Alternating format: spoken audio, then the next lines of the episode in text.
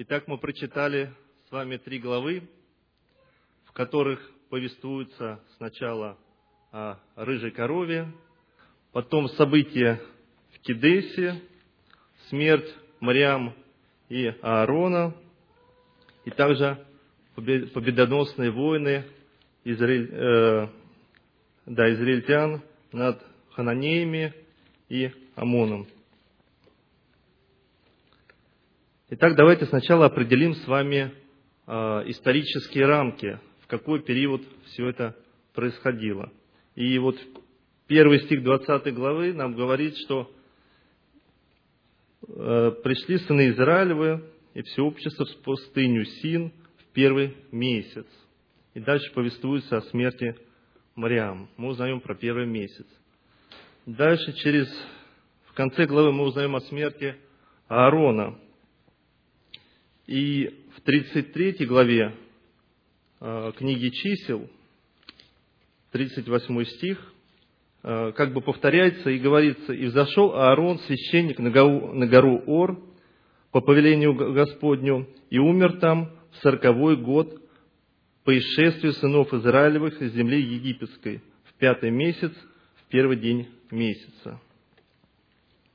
То есть мы видим, что заканчивается сорокалетнее путешествие народа израильского по пустыне. В первый месяц года, последнего года, умирает Мариам, и в пятый месяц умирает Аарон. То есть вот-вот народ находится в преддверии входа в обетованную землю. И что происходит дальше?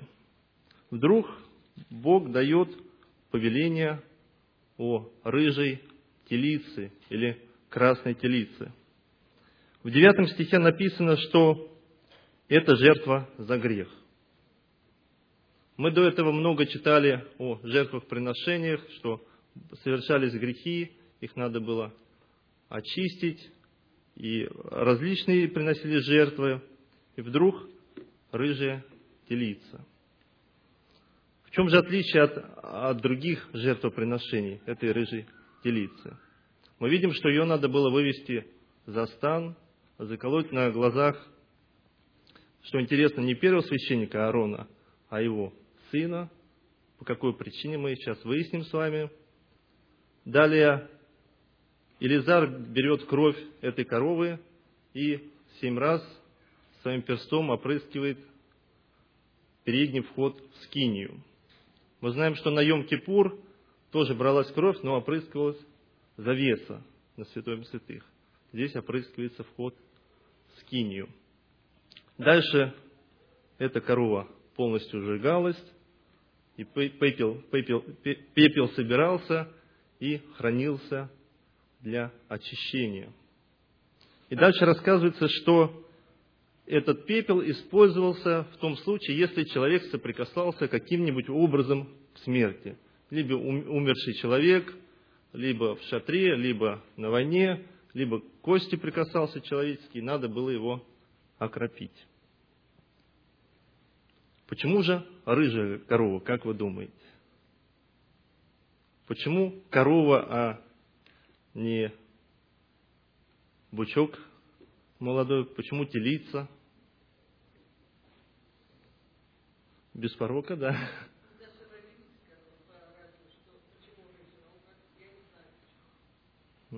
Почему же она должна... Что рыжили, скажем, вы видели рыжих коров вообще? Вот я знаю, кто люди с юга, вероятно, видели.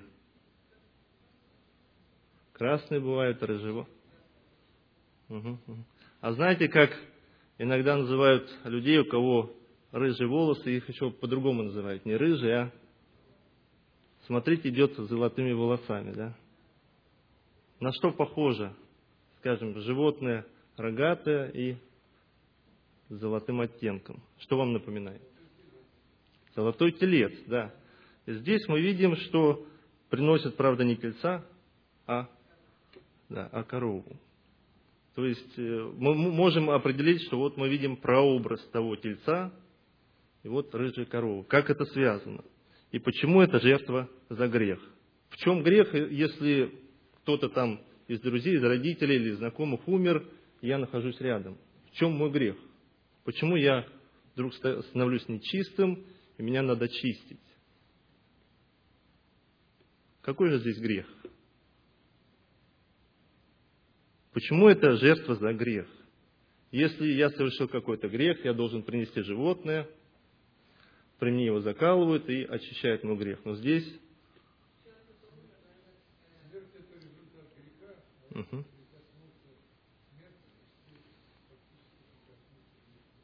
Угу. Смерть это результат греха. Вот. Угу.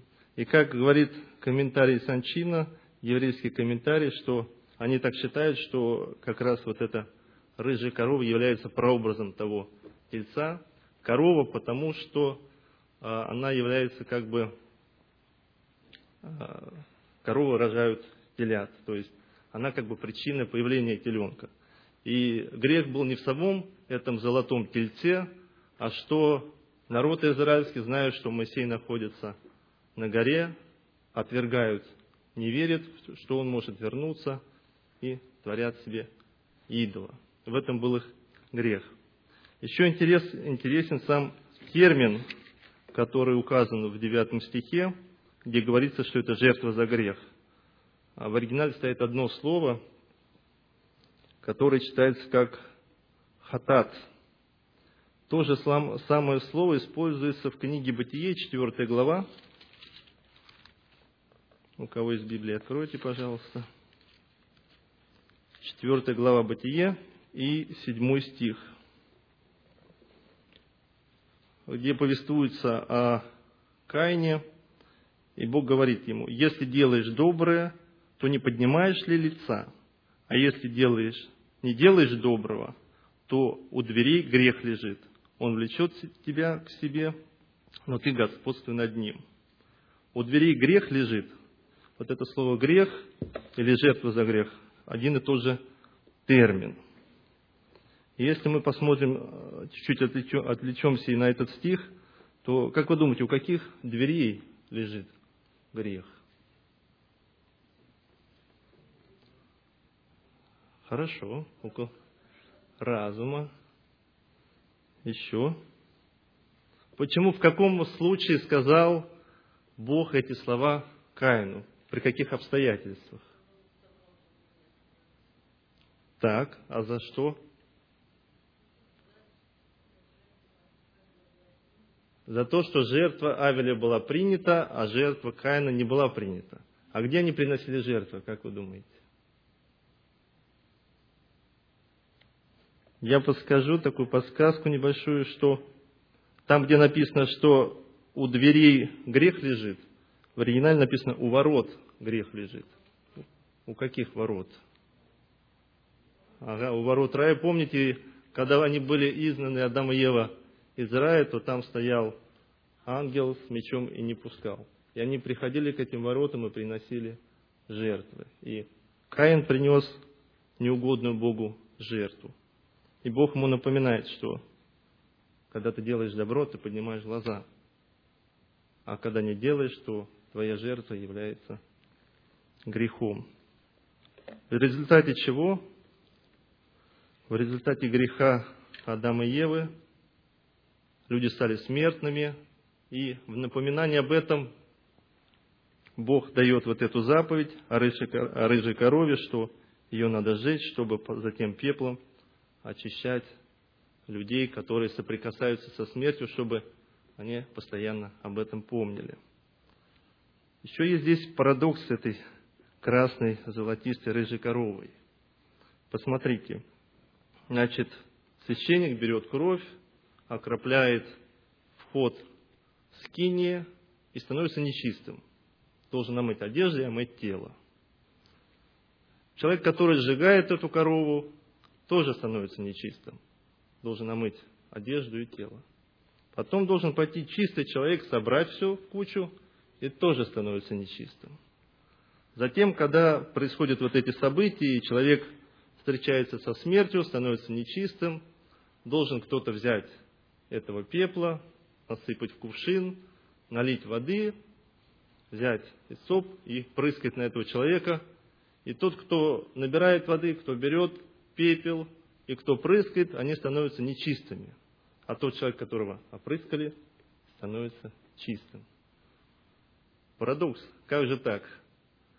Тот человек, бывший чистым, берет этой воды, которая должна очистить нечистого, прыскает, становится нечистым. В чем здесь смысл? А многие раввины и комментаторы еврейские думали и пришли к такому выводу, что те постановления, которые дает Бог, мы не всегда, не мож, мы не всегда можем логически осмыслить и понять. Это повеление Господа. И мы так и читаем. Второй стих. Вот устав закона. Так положено сделать. Не сам пепел очищает, а вера человека очищает и делает его чистым. Еще два важных момента с этой рыжей коровой. Это 13 стих и 20 стих, где говорится, что если человек, соприкоснувшийся со смертью, не очистится, то тем самым он оскверняет жилище Господня, 13 стих, или святилище Господне, как говорит 20 стих. Если в стане находится этот человек, который не исполнил этот обряд, он делает нечистым святилище. Каким образом? Какая разница? Ну, был я рядом с мертвым человеком. И что произошло? Стал я грязнее, если вот логически мы просуждаем. Или там бактерии какие-то на меня сели. Почему вдруг я сделаю святилище нечистым?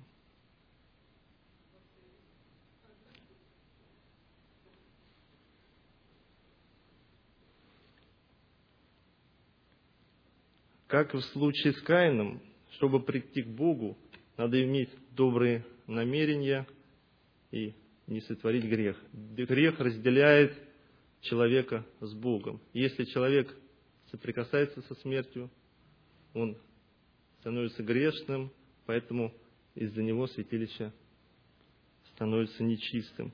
И пребывание этого человека с Богом, рядом с Богом невозможно. Его должны выдворить из стана. Сразу после этих событий, после вот этого указа, устава, устава закона, мы читаем о смерти Мариам. И где это случается? Мы читаем о городе Кадес и о пустыне Синай. Ой, Син. Пустыне Син. Что вам напоминает пустыня Син? Может быть, вы уже слышали раньше об этом. И город Кадес. Помните что-то об этом? Нет? Если дальше читать, как мы читали, что после смерти Мариам вдруг у общества не, не стало воды, они возроптали на Моисея, и что они говорили? Что лучше бы мы умерли, как наши родители, и лучше бы мы остались там, в Египте. Кто это говорит? Это новое поколение, которое, которому меньше 60, потому что все, которые больше 20 лет, за 40 лет должны были остаться в пустыне. Это новое поколение, которое, может быть, совсем чуть-чуть помнит о том Египте. Вдруг оно говорит, лучше бы мы умерли, как наши родители, или бы были в Египте. Если мы откроем исход 17 главу,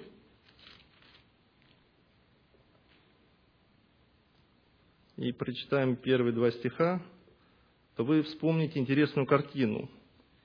«И двинулось общество сынов Израилевых из пустыни Син в путь свой, по повелению Господню, и расположил станов в Рефидиме, и не было воды пить народу. И укорял народ Моисея и говорил, дай нам воды пить. И сказал Моисей, что вы укоряете меня, что искушаете Господа. И дальше третий стих также повествует, что народ говорит, лучше бы мы остались в Египте и ходили и хотели побить камнями Моисея. Та же самая история, та же самая пустыня, только тогда это происходило с их родителями, и каким-то образом родители не смогли передать и своим детям эти наставления, эту историю, что может произойти, если не слушать Бога и роптать на Бога. Но они возроптали, пришли к Моисею и выдвинули свои требования. Дальше по своему обыкновению Моисей и Аарон идут в присутствие Божие, падают ниц и спрашивают у Бога совета, что же им делать. И как и в прошлый раз, Бог говорит, вот, соберите все общество, возьми тот самый жезл, которым ты судил фараона, которым ты раздвигал море, которым тот раз, в том случае, ударил два раза о скалу и потекла вода. Возьми его, но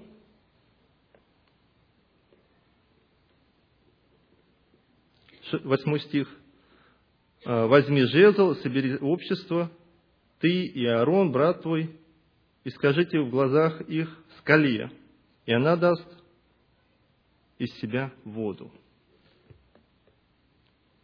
Дальше он собирает общество, берет жезл, и что он говорит?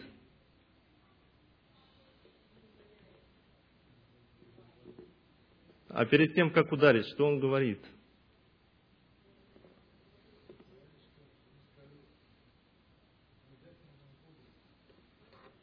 Так. Десятый стих, ага. И сказал он, послушайте, непокорные, разве нам из этой скалы извести для вас воду? То ли просил Бог сказать Моисею. Ой, да, Моисею. Эти ли слова? Смотрите, Бог конкретно говорит Моисею, пойди возьми жезл, как знак власти, подойди к скале и скажи, и народ весь увидит славу Господню, и вода изольется. Моисей, будучи в гневе за это новое поколение, которое не научилось на ошибках своих родителей, приходит и говорит не скале, а говорит обществу. Да вы непокорные. Ну что же это такое? Я вас веду уже 40 лет и никаких результатов. И ударяет по этой скале вода пошла. Но результат этого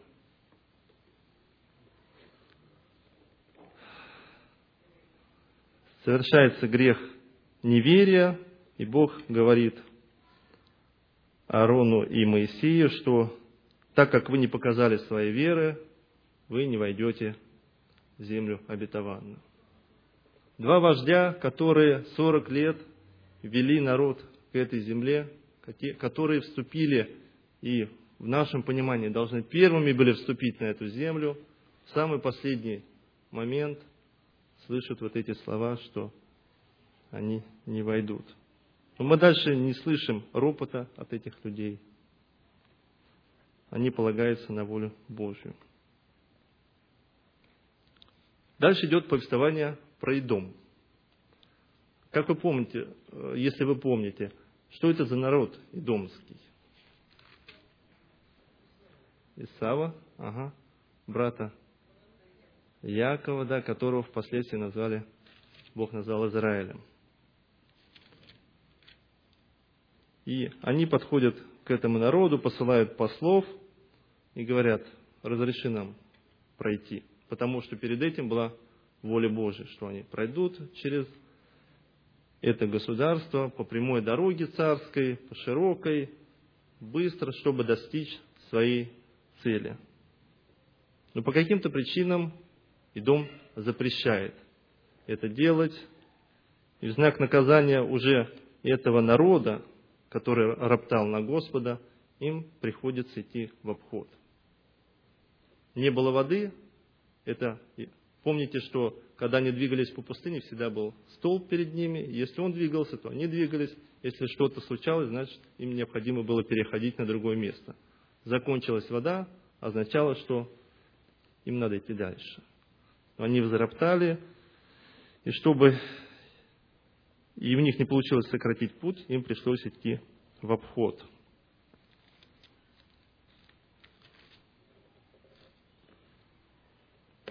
Идя в обход, они приходят к горе Ор. И наступает такой момент, что Аарон, первосвященник, пришло его время, как написано, приобщиться к своему народу, умереть. Они всходят на гору, и он передает свои первосвященнические, одежды своему сыну. Они спускаются с Моисеем, Елизар и Моисей, и народ видит, что по воле Господней, как сказал Господь, так и свершилось. Они видят, что Аарон умер. За свой грех, за то, что они с Моисеем не поступили по воле Божией, не сказали слова Божии, Аарон должен был умереть. И несмотря на это, идя далее, опять не хватает воды, пища им не нравится, и они опять ропщут. Смерть одного из вождей не учит их, и Бог насылает на этих людей змей. Написано ядовитых, в оригинале написано, что Э, жалющих, и э, укус этой змеи вызывает жар в человеке. То они шли по пустыне, не было воды, жаждали, теперь и внутреннее горение происходит. Люди умирают. Осознавая, что это суд Божий, они возвращаются к Моисею и просят его. Говорят ему, они каются, что мы согрешили – молись Богу, чтобы Он нас простил. И Бог дает выход. Возьми, сделай медного змея, вывеси его на шест, и тот, кто посмотрит, спасется. Вот это, скажем, спасение с этим медным змеем можно также отнести и с тем спасением с рыжей коровой. Как тот пепел не имел значения, так и сам медный змей, не имел значения. Мы видим, что здесь Бог также хочет проверить веру этих людей, чтобы подготовить уже это новое поколение, чтобы они вошли в землю обетованную, имея полную веру в своего Господа.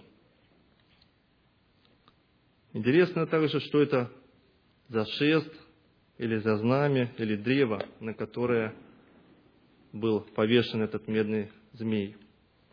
Вот этот термин а, в еврейском языке а, имеет э, как бы из военной тематики. И знаете, когда происходили какие-то военные события, чтобы руководить войском, у начальников были очень высокие шесты, на которых вешали различные знамена различных цветов, которые означали там наступать, отступать или как-то там фланги переформировать. И когда люди видели что кто-то этим указателем машет, они выполняли эти команды. На такой же шест был вывесен этот змей. И все укусанные поднимали свой взор кверху, ища глазами это, этот указатель о спасении, и спасались.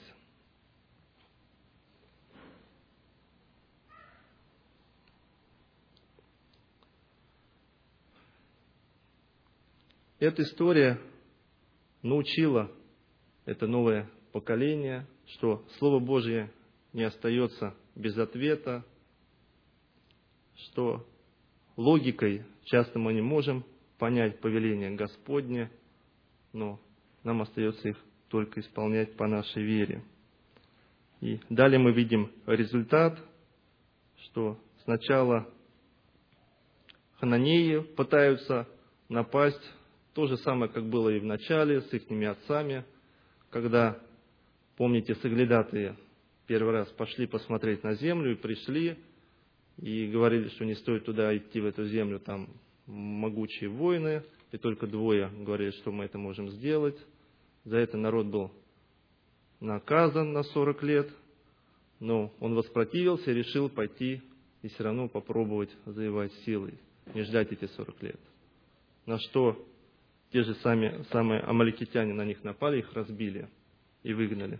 В этом случае те же самые амаликитяне, хотя здесь они названы хананеями, из того же самого города, узнав, что опять народ Божий здесь, народ израильский здесь, и я не знаю, зачем они сюда пришли, выдвигают свое войско, нападают, но были полностью разгромлены. Но в этом случае опять мы видим, что народ научился, вместо того, чтобы показать свою гордину, горди, гордыню, как показали их родители в первый раз, они не говорят, пойдем и, полагаясь на свои силы, разобьем. Говорят, что, Господи, если это Твоя воля, мы сотрем все с лица земли, и нам ничего не достанется. Ни животные их, ни рабы их, ни деньги их. И так случается. Затем они идут дальше, и у них еще два победоносных шествия, подходят они к Мааву, и так же, как с Идома, выпрашивают у тех вождей, возможно ли им пройти без всяких столкновений, мирно, пересечь их землю, чтобы войти в землю ханаанскую. На что те отвечают протестом – начинаются военные действия, и Бог находится уже на их стороне, и они побеждают и завоевывают эту землю. Интересно, что в 1868 году э, в городе Дивоне, о котором мы читали, был найден Моавитинский камень, на котором вот эти цари Маава выбили на этом камне все походы и все войны, которые происходили. И также вот эти войны, которые, о которых мы читаем здесь в числах. В той же подробности, в той же последовательности, как это записано в Торе. После они использовали это, этот камень, когда уже было израильское государство, чтобы предъявить доказательства того, что те восточные земли мало когда-то принадлежали этому народу, они использовали этот камень, чтобы показать. И в конце концов все-таки уже прошлые цари израильские разбили еще раз этот, это Моавитинское государство. Итак, какой вывод из, этой, из этих глав мы можем сделать для себя? Мы знаем, что как пишет Павел, что э, Слово Божье действенно и проникает для разделения костей. И Бог от нас требует совсем немного, только доверять, верить Ему и быть послушными. И Он готов нас принять в свою обетованную землю, готов и простил нам наш грех, желает, чтобы мы были чистыми, светили Его Слово, и Он готов освещать нас, и даровал нам также этот субботний день по своему закону, чтобы мы не размышляли логически, почему именно суббота, а не воскресенье, потому что это Его воля. И Он желает, чтобы мы были в Его стане, в Его, в его, в его скине, в Его доме, чтобы мы присутствовали рядом с Ним – Интересно, что вот это скиния собрания можно э, перевести как а, скиния встречи. То есть это не только то место, куда люди могут собраться, чтобы обсудить что-то или чтобы помолиться с Господу. А это место встречи, где человек может прийти в присутствие Божие, пребывать с Ним.